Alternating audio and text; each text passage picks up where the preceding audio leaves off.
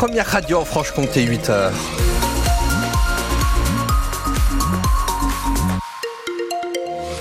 À 8h en ce mercredi 21 février, l'actualité Dimitri Imbert. Déjà la météo, ça donne quoi ce matin Alors j'espère que vous avez bien profité du beau temps hier, car aujourd'hui c'est le retour des nuages toute la journée. La pluie elle n'arrive que plus tard ce soir. On perd quelques degrés ce matin entre moins 1 sur le Haut-Doubs et 4 degrés en pleine. Mais on atteindra tout de même les 13 cet après-midi à Besançon, 12 à Vesoul comme à Pontarlier. Sur la route, une bonne nouvelle. Le camion en panne sur la nationale 83 qui euh, gênait vos conditions de circulation avant Chouselot a été euh, eh bien dépanné visiblement plus de gêne à la circulation dans ce secteur-là. Ça, c'est une bonne nouvelle. Et puis sinon, encore quelques ralentissements aux portes de Besançon, mais vraiment rien de bien méchant là en ce mercredi matin. En Haute-Saône, les producteurs de lait ont remis le couvert cette nuit. Avec une nouvelle action contre le groupe Lactalis, un mois après celle menée à Loulan-Verchamp, ils ont cette fois intercepté un camion de lait à Valroy-le-Bois, camion qui venait de terminer euh, sa tournée et s'apprêtait à livrer sur le site de Loulan-Verchamp des agris qui réclament toujours une meilleure rémunération pour leur lait. Pour rappel, 25% des 300 millions de litres de lait produits chaque année dans le département sont transformés par Lactalis. Cette nuit, ils étaient donc une trentaine à se mobiliser, Caroline Félix. Après une heure d'attente dans le noir en race campagne et quelques fausses alertes, C'était qu'une voiture, hein on aperçoit enfin les phares du camion de collecte au bout de la route.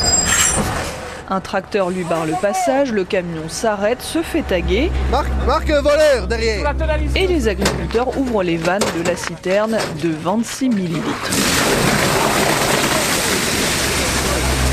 Ils pas nous le payer, on leur prend le lait. Ce lait devait finir en cancoyote. Il va finalement nourrir les veaux des producteurs.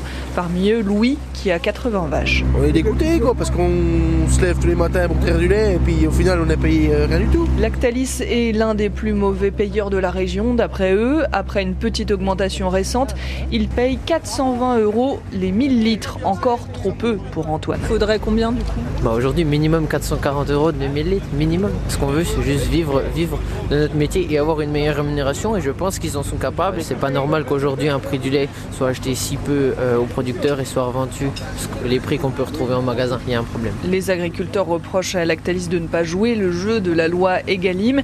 Ils réclament aussi plus de transparence sur la manière dont il fixe ses prix. Un reportage signé Caroline Félix qui vous a mis les photos de cette action coup de poing des producteurs de lait sur le francebleu.fr Besançon et Louis, l'un de ces producteurs de lait en colère que vous avez pu entendre. On va le retrouver d'ici quelques minutes justement dans les portraits d'agri en Haute-Saône que nous propose chaque matin Charlotte Schumacher. Rendez-vous tout à l'heure à 8h15.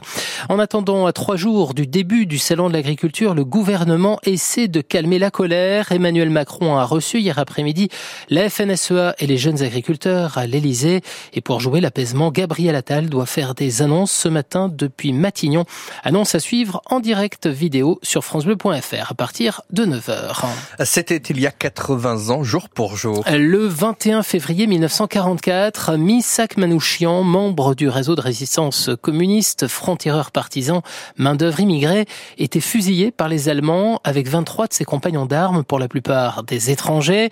Aujourd'hui, le résistant arménien entre au Panthéon, tout comme sa femme Mélinée. C'est une première pour un résistant étranger. Alors, comment va se dérouler la cérémonie, Cyril Ardo? Je suis sûr que le peuple français et tous les combattants de la liberté sauront honorer notre mémoire dignement, écrit comme un testament Misak Manouchian quelques heures avant d'être fusillé.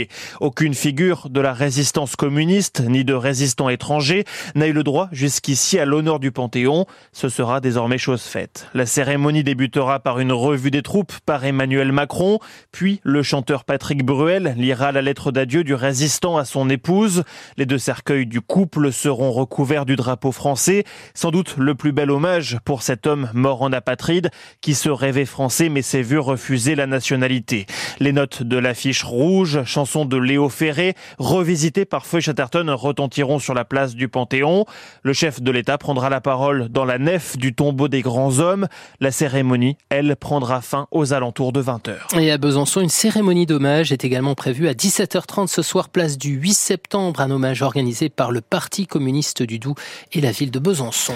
Les salariés des Galeries Lafayette à Besançon suspendus à la décision du tribunal de commerce de Bordeaux. C'est aujourd'hui qu'il doit examiner le plan de sauvegarde des 26 magasins Galerie Lafayette détenus par l'homme d'affaires bordelais Michel Oyon, lourdement endetté, ce qui concerne en Franche-Comté les magasins de Besançon et Belfort.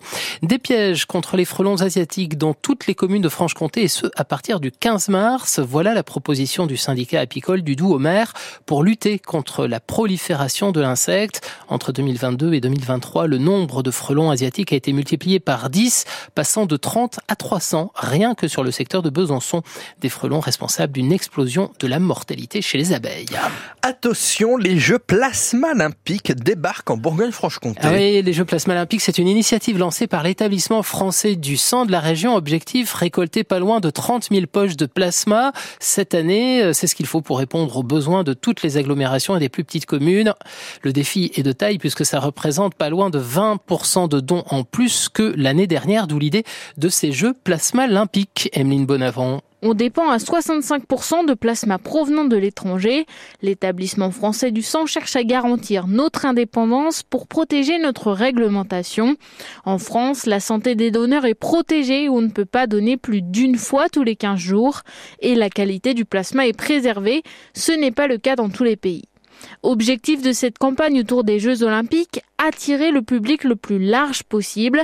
Marina Ledoux, co-organisatrice de l'événement, nous explique. L'idée de ces passages de la flamme plasma olympique, c'est vraiment de sensibiliser le plus grand nombre aux enjeux du plasma et de se dire que ben, un citoyen, quand il est euh, sensibilisé, éclairé, ben, c'est une personne qui va pouvoir donner, qui va pouvoir donner plus souvent et qui va surtout aussi pouvoir en parler autour de lui pour faire venir de nouvelles personnes. La flamme des plasmas olympiques passera de point de collecte en point de collecte toute l'année et dans toute la région Bourgogne-Franche-Comté. Et le plasma peut être utilisé pour transfuser directement un patient ou pour produire certains médicaments spécifiques. Info à retrouver sur francebleu.fr. Et puis suite et fin aujourd'hui des huitièmes de finale aller de la Ligue des champions de football. Le FC Porto reçoit Arsenal et Naples le FC Barcelone à 21h. Hier, le finaliste de l'an passé, l'Inter Milan, a battu l'Atlético de Madrid sur le score de 1 à 0. Match marqué par la sortie sur blessure de deux internationaux français Marcus Thuram côté Inter et Antoine Griezmann côté Atlético.